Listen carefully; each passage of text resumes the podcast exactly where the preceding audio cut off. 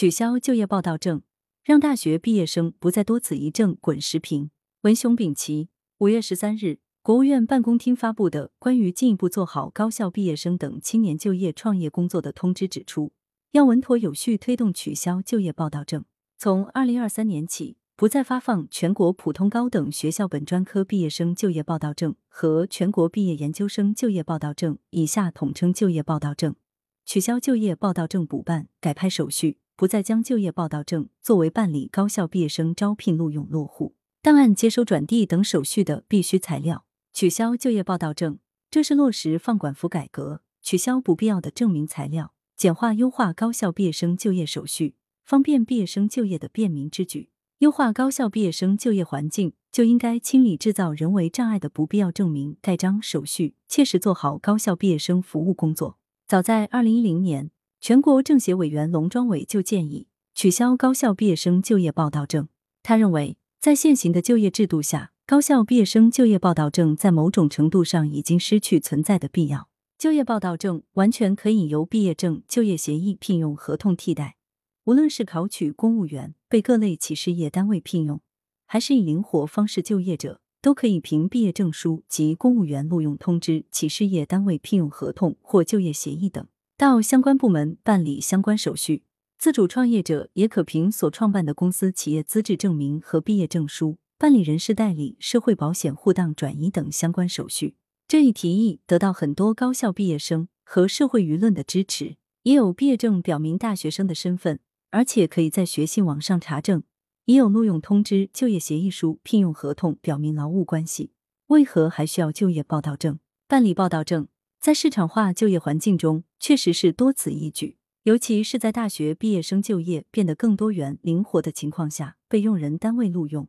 还要回到毕业学校去办理就业报到证，才能办理落户、档案接受等手续，给高校毕业生就业带来很大的不便。去年就有高校毕业生在人民网留言板留言，以自己的切身经历呼吁废除就业报到证。据报道，他在留言中说：“二零一二年七月大学毕业，因为找到合适工作，暂缓档案和组织关系转移。”同年九月，入职通信部门派遣员工岗位，签订合同并缴纳社保。因工作地点和本科学校一南一北，未及时回校办理相关手续。第二年六月办理报到证等资料，报到证时间为二零一三年六月。现考入公务员系统，组织部门依简历与报到时间不符，怀疑本人作假。虽解释清楚，仍感到奇怪，为何大学生派遣制度还停留在计划经济时代？企业招聘往往都以社保为准，但体制内测算工龄仍以报到证为主。这中间是否存在制度、信息和操作层面的脱节？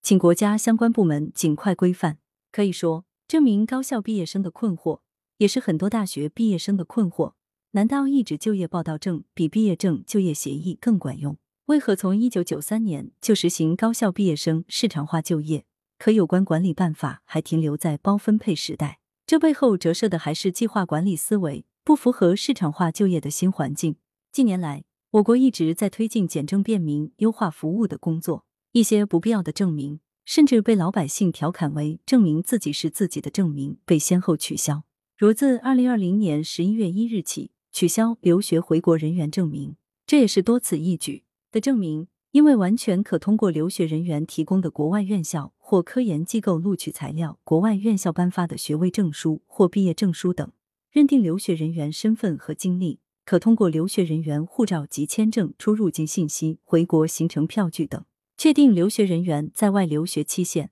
已有这些资料，再要求办理留学回国人员证明，未免是制造人为的不便与障碍。取消就业报到证，与此同理。为高校毕业生创造良好的就业环境，应怎么有利于求职、职业发展就怎么办。有关主管部门应坚定推进放管服改革。据报道，在简化优化求职就业手续方面，此次发布的通知强调，取消高校毕业生离校前公共就业人才服务机构在就业协议书上签章环节，取消高校毕业生离校后到公共就业人才服务机构办理报到手续。教育部门还要健全高校毕业生网上签约系统。方便用人单位与高校毕业生网上签约，鼓励受疫情影响地区用人单位与高校毕业生实行网上签约。这都可以节省高校毕业生用于盖章、签约、报到手续上的时间与精力，尤其是在疫情影响下，完全可以通过网上签约完成签约手续，而不需要进行线下签约，